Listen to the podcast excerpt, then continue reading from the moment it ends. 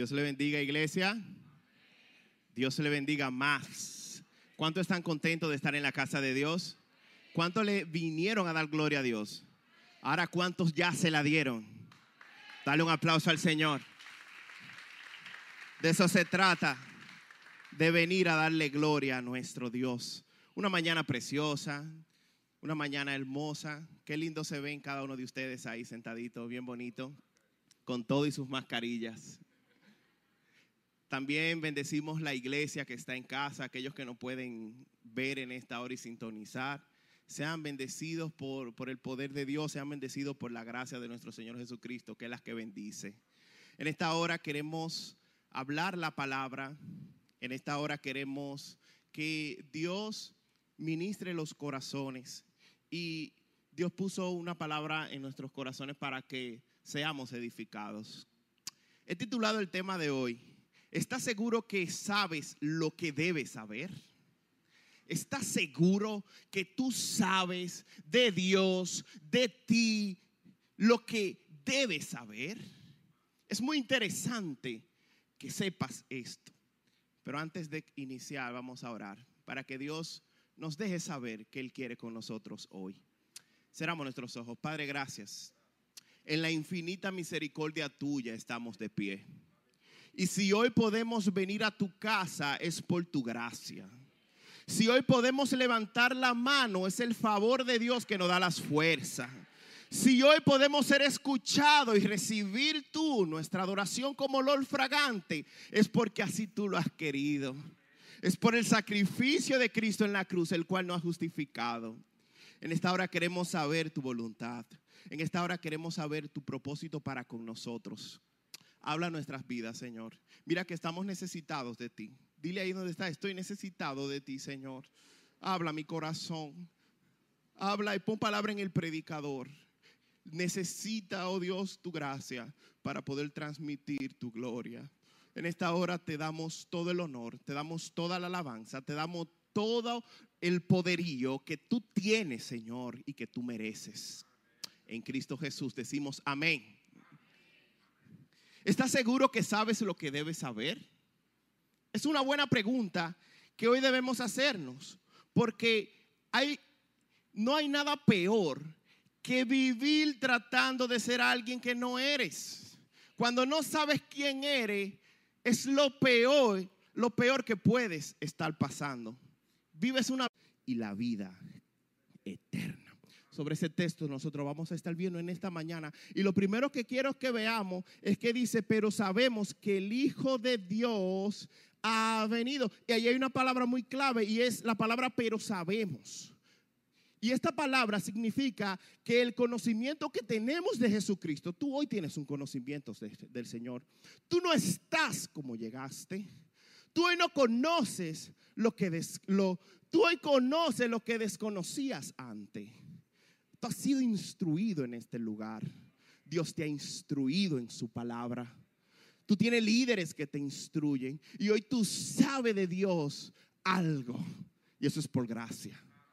Eso es por gracia. Y sigue diciendo, significa que el conocimiento que tenemos de Jesucristo y el hecho que sabemos que el maligno está bajo nuestros pies, no lo descubrimos nosotros o lo desciframos por mera inteligencia viene de Dios. No fue una intuición personal, fue un regalo de Dios. El hecho de que hoy tú conozcas de que hubo un Cristo que murió en la cruz y tú conozcas el significado de esta cruz y tú ahora comiences a vivir para esta cruz.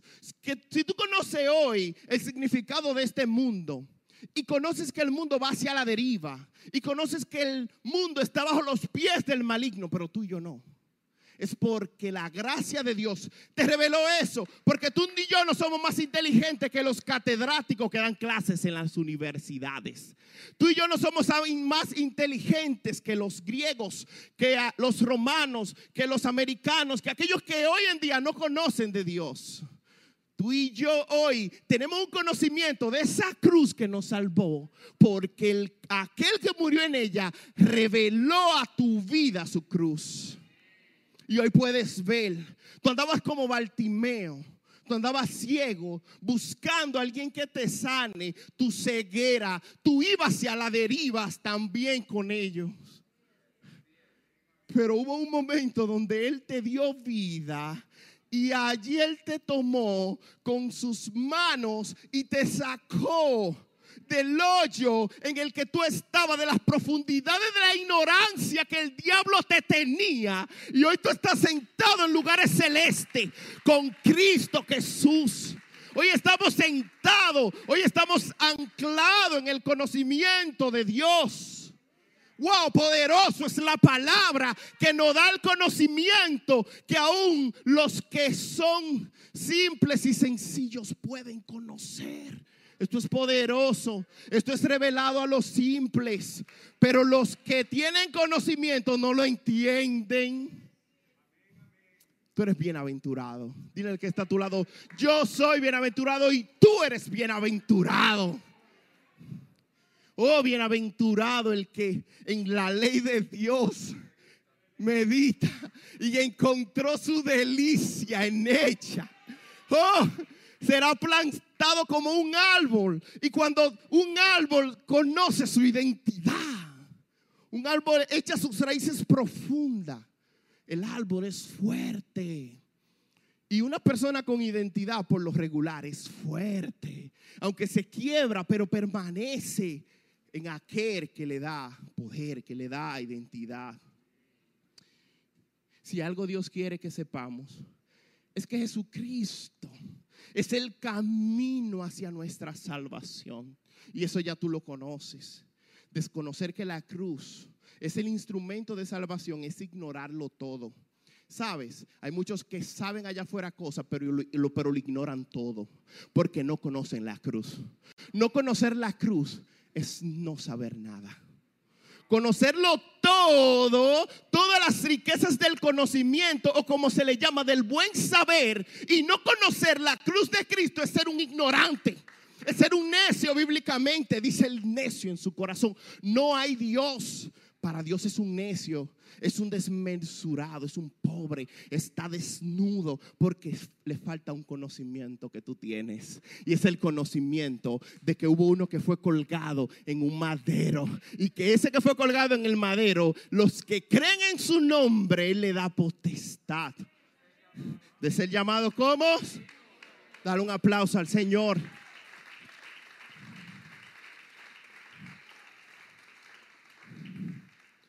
Hoy podemos saber quiénes éramos y ahora quiénes somos ahora. Hoy podemos mirar el pasado de nuestros pecados y, el, y la presente posición de hijo. Hoy sabemos que tenemos un entendimiento de Dios, aunque no total. Hoy sabemos que sí fue Él que conoció los cielos y la tierra. Y esto no se trata, hermanos, de que tú tengas el conocimiento de que Dios creó los cielos y la tierra, porque muchos de los que están allá afuera saben que Jesucristo vivió. La humanidad, sea lo que sea, no puede ignorar de que Cristo vivió aquí en la tierra. El detalle está en que crea de que Jesús vino a la tierra en fe y lo crea con convicciones claras.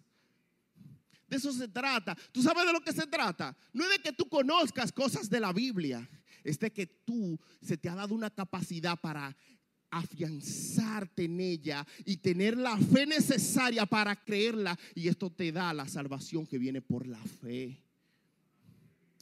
No es conocer, no es informarnos, es conocer cómo fuimos conocidos. Es conocer el resultado eh, intrínseco de esa verdad que da vida cuando los grandes teólogos de allá afuera, inconversos, leen la Biblia, reciben una información que se queda en sus mentes. Pero cuando el simple, aquel que Dios escogió, recibe la palabra, esta palabra llega al corazón de este y él la cree y da su vida por esa verdad. Ese eres tú. Y ese soy yo. Gracias te damos, Señor. Hoy podemos, hoy podemos conocer las maravillas de su ley, decía el salmista. podemos conocer las escrituras, sus doctrinas, sus profundas doctrinas, sus bellas historias, sus bellos poemas. O podemos conocer que ese Dios escribió un libro y escogió aproximadamente unas 40 personas de diferentes lugares, de diferentes, diríamos, estilos, pobres, campesinos, ricos, entre otros y fue inspirada las escrituras y comenzaron a enseñarnos sobre este Dios desconocido para nuestro entendimiento humano, porque el hombre natural no percibe las cosas que son del espíritu. La Biblia es un libro espiritual. La Biblia tú no la puedes leer como déjame sentarme a leer la Biblia, no, debes orar y decirle, oh Dios, revélame tu verdad Revélame la inspiración de tu verdad para que ella emane y dé vida a mi corazón. Muchas veces estamos carentes de vida, no porque no leamos la Biblia, es porque no la leemos bien. Me explico. Mucha gente lee la Biblia y aún permanece muerto porque la ley bajo su criterio no va en ella creyendo, teniendo una fe en, que lo que Dios te va a enseñar debes aceptarlo y debes vivirlo y debes humillarte hasta esta, ante esta gran verdad.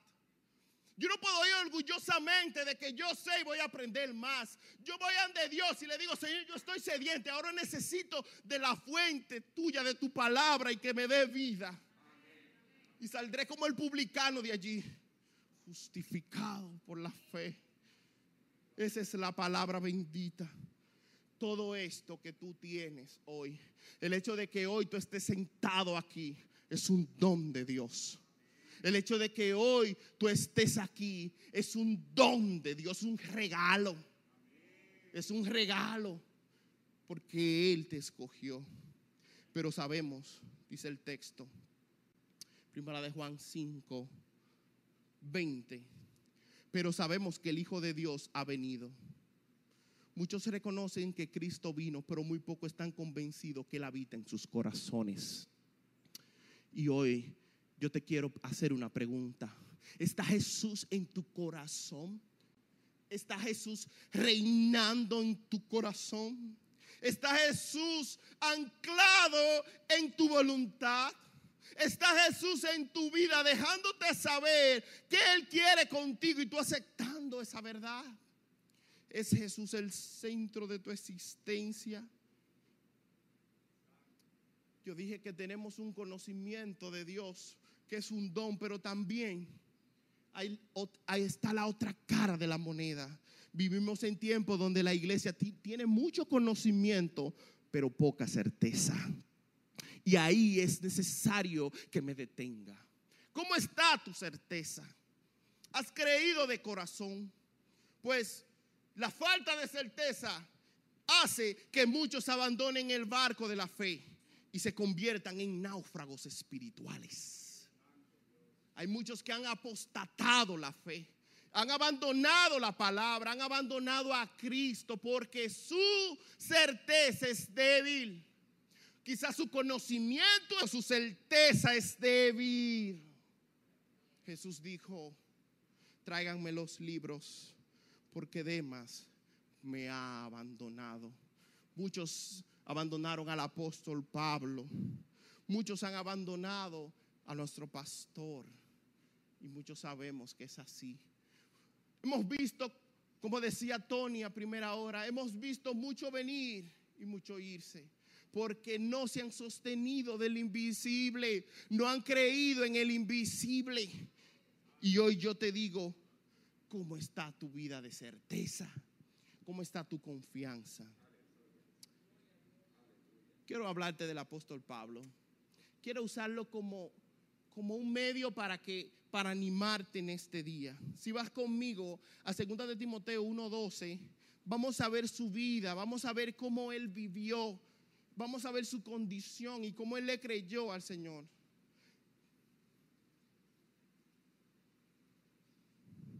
Segunda de Timoteo 1:12. El apóstol Pablo estaba pasando una situación bien fuerte. Dice, por lo cual por lo cual asimismo padezco esto, pero no me avergüenzo, porque yo sé a quien he creído y estoy seguro que es poderoso para guardar mi depósito para aquel día. El apóstol Pablo estaba pasando por un proceso de muerte.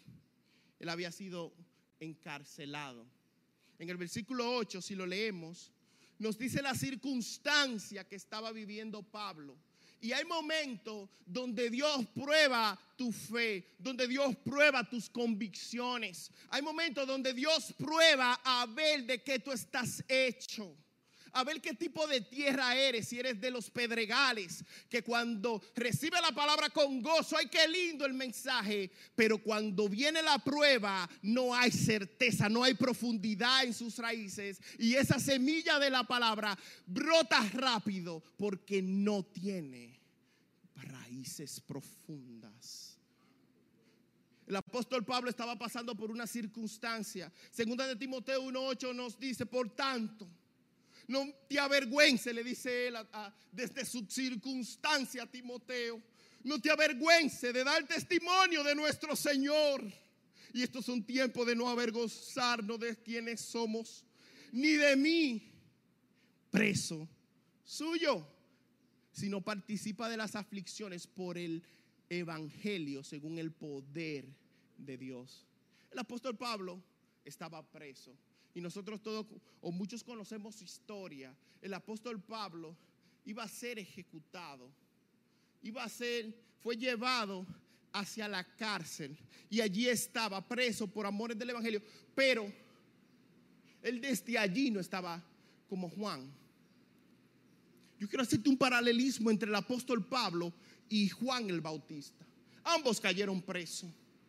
Juan el Bautista en un momento su certeza y sus convicciones en Dios le fallaron y Juan dijo, pregúntale a Jesús si, si eres el que había de venir o esperamos otros. El apóstol Pablo dice, no te avergüences del Evangelio ni de mí, porque yo he creído en el Señor y los que creen en el Señor no deben avergonzarse del Señor en, cual, en el cual han creído. Y él dijo una palabra clave, preso suyo. Qué privilegio ser un preso de Cristo. El apóstol Pablo no estaba preso, él estaba preso por Cristo. El apóstol Pablo no fue a la cárcel porque hizo una fechoría, fue porque vivió la verdad, fue porque vivía la verdad que conocía. Y en Hechos, capítulo 21, versículo 10, nos narra una historia de cómo, de lo que sucedió con el apóstol Pablo, que yo no puedo dejar de leerla. Hechos 21 10 nos enseña cómo fue este, este momento, cómo sucedió esto, para que Pablo cayera preso.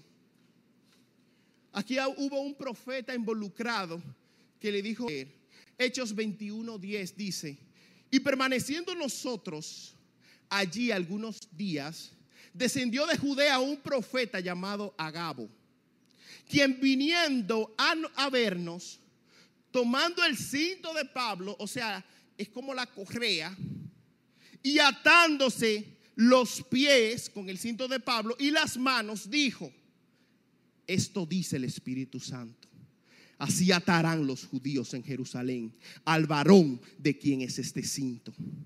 Y le entregarán en manos de los gentiles.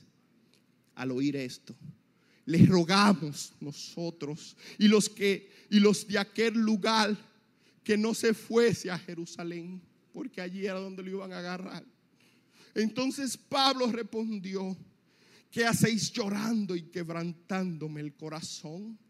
Porque yo estoy dispuesto no solo a ser atado, mas aún a morir en Jerusalén por el nombre del Señor Jesús. Cuando le dan gloria y un aplauso al Señor. El apóstol Pablo fue profetizado de que si iba a Jerusalén, iba a caer preso. Muchos de nosotros no pasamos por Jerusalén. Si tenemos algo en Jerusalén, vendemos todo lo que tenemos en Jerusalén y nos vamos como, como, como Jonás para Tarsi, para Nínive, en sentido contrario. el apóstol Pablo lo estaban agarrando. Los hermanos, es como que lo, lo, cercaron para que no se fuera. Pero él decía, si por amor al Evangelio, no solamente debo ser atado, sino morir, aquí estoy. Aquí estoy, Señor, heme aquí, envíame a mí. Hoy necesitamos personas que sepan decirle a Dios, Señor, heme aquí, envíame a mí. Si yo tengo que morirme por ti, heme aquí, envíame a mí. Si yo tengo que sufrir penalidades como buen soldado, Señor, heme aquí, envíame a mí. Pablo sabía que iba a ser ejecutado, pero no sabía cuándo. Lo más probable es que tampoco sabía cómo. Pero de algo sí él estaba seguro, de quién era el Dios que lo había comisionado a esa misión y de quién era él. Cuando tú conoces quién es Dios, tú sabes quién eres tú. Si tú eres, si tú tienes una relación con Dios, óyeme mi hermano, tú sufrirás ahí, tú aguantarás, porque lo más lindo es que cuando Dios te lleva al desierto, a la aflicción, cuando Dios te lleva allí, a ese momento, a ese, a ese, a ese horno de fuego, tú sabes que fue Dios, pero tú también sabes que Él estará contigo tú sabes que estás sufriendo por Él. ¿Y sabes qué pasa? Las aflicciones se vuelven el gozo y la fortaleza de Dios en mí. Dios nos está llamando a saber que debemos gozarnos en las aflicciones. Hoy estamos afligidos. Hoy quizás te falta el dinero. Hoy quizás te falta la fe. ¿Qué te falta hoy? Díselo a Dios tú te llegó a la mente ahora, ¿qué te falta? Estás afligido, pero este es el tiempo de adorar a Dios en la aflicción, de que no nos quejemos, hermano. Este es el tiempo de creer como el apóstol Pablo. Pablo sabía algo. Pablo, el diablo dijo, tú estás preso. Pero Pablo le dijo a Timoteo, yo soy Pablo, apóstol de Jesucristo yo soy Pablo y fui, fui escogido. Versículo 11 dice que él fue escogido como maestro, como apóstol de los gentiles.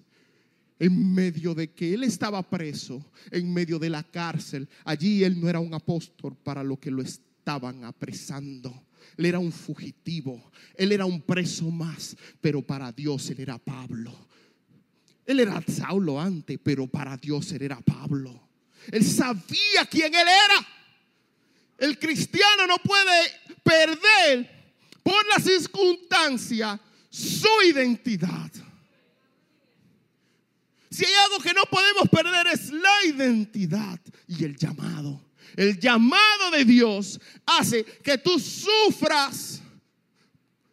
Y no importa, de verdad que no importa lo que debas sufrir. Tú lo haces porque es un llamado. El llamado te quema. El llamado te llama. El llamado no te deja dormir. El llamado no te deja estar tranquilo. El llamado, si es estar allí preso en la cárcel, atado. Pablo fue, ¿cómo fue pastor? ¿Cómo murió? Descapitado. Y se llamaba apóstol de Jesucristo. Hoy, ¿cómo te llamas en medio de la aflicción? Te sigues llamando hijo de Dios. En medio de la aflicción te sigues llamando un guerrero de fe que confía en su Padre. Dios sigue siendo tu Padre en las aflicciones. ¿Tú sabes eso? O se nos olvida. Hoy Dios nos llama a cuenta a que ciñamos nuestro entendimiento de Dios. Quiero concluir con esto. Si volvemos al texto primera de Juan 5:20, el texto dice, pero sabemos que el Hijo de Dios ha venido y nos ha dado entendimiento para conocer al que es verdadero. Y estamos en el verdadero, en su Hijo Jesucristo. Este es el verdadero Dios y la vida eterna. En esencia, para nosotros estar seguros de nuestra relación, para nosotros estar seguros de nuestras convicciones en la vida, necesitamos comprender la voluntad de Dios y necesitamos caminar en ella. Sabemos que Dios es nuestra confianza cuando yo estoy anclado en Él y digo, como dice el Salmo 57, ten misericordia de mí, oh Dios, ten misericordia de mí, porque en ti ha confiado mi alma y en la sombra de tus alas me ampararé hasta que pasen los quebrantos. Oh Dios, eso dice el apóstol Pablo, Señor, ten misericordia de mí. Ten misericordia, porque yo soy un apóstol tuyo, pero, pero yo voy a confiar, mi alma está confiada en ti, ten misericordia de mí, pero mi alma está confiada en ti y me voy a arropar en tu verdad, en tu poder, en tu mano poderosa, hasta que pase el huracán, hasta que pase el viento, estaré en tu sala y permaneceré allí, anclado, aunque me estén pegando. Como Jesús, Jesús se mantuvo allí.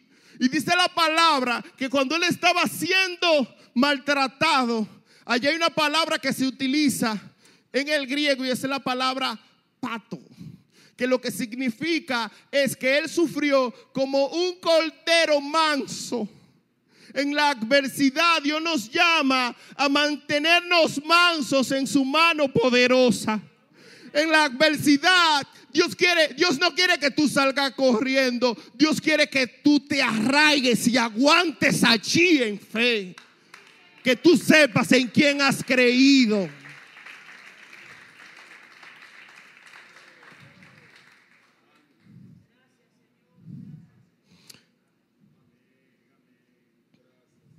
a donde quiera que miremos en esta tierra, el refugio fallará y no hay ayuda.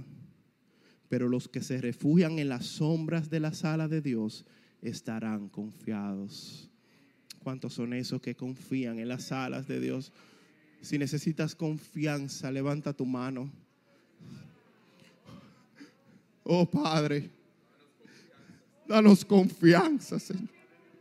Oh, llénanos de la fe inquebrantable. Llénanos de la fe que traspasa oh, los montes de un lugar a otros. Dale la fuerza al desvalido en esta hora. Dale la fuerza al que no tiene ninguna.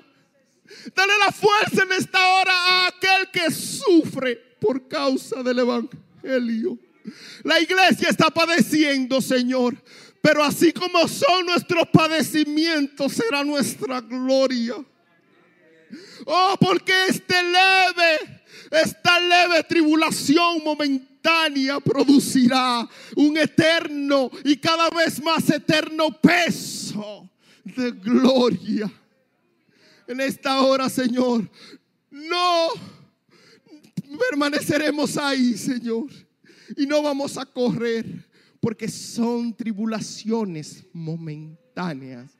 El gozo, el peso de la gloria que nos espera es mayor, es grande. El peso de la gloria es demasiado grande para no sufrir los achaques que hoy sufrimos. Sufre por el Señor, pero de algo debes saber y es que Él estará su brazo no descaerá. Su brazo no faltará. Su brazo te sostendrá. Su brazo te dará las fuerzas. En el nombre de Jesús, Dios, nos paramos como león, Señor, confiado. Y no vamos a retroceder sino vamos a permanecer en ti, Señor. En el nombre de Jesús. Diga en el nombre de Jesús. Declárale en el nombre de Jesús. Amén. Y amén. Le damos un aplauso al Señor.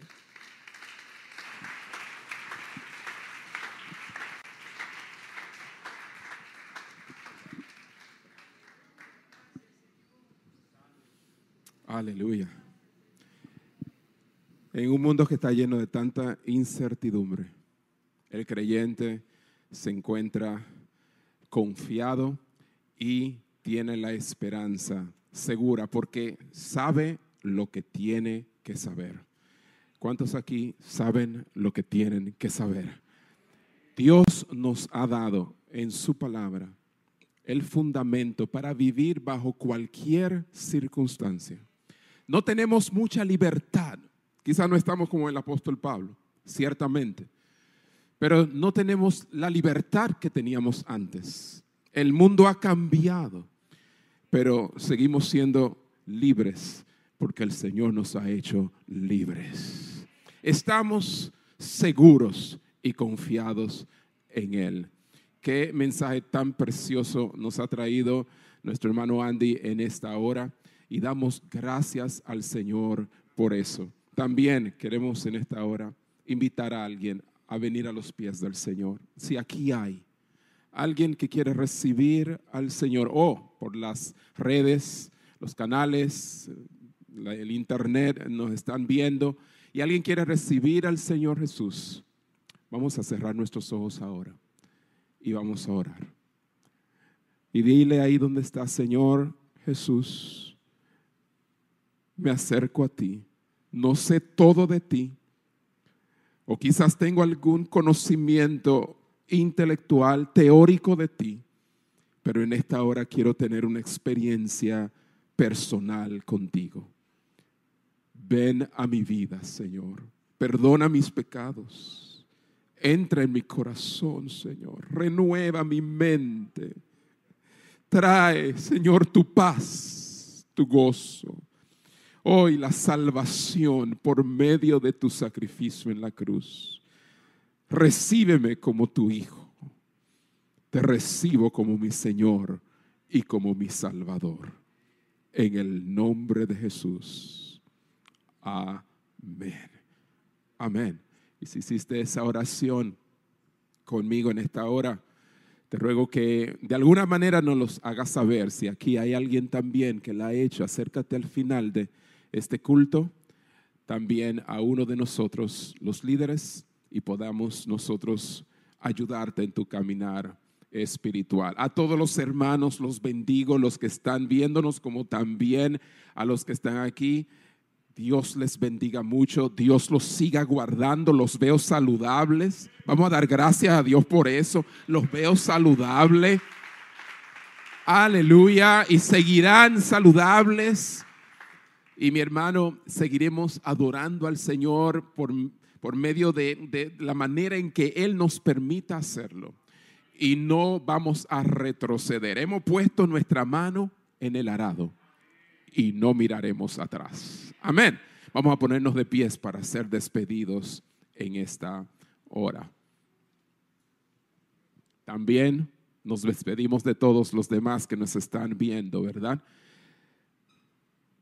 Cerremos nuestros ojos, Padre.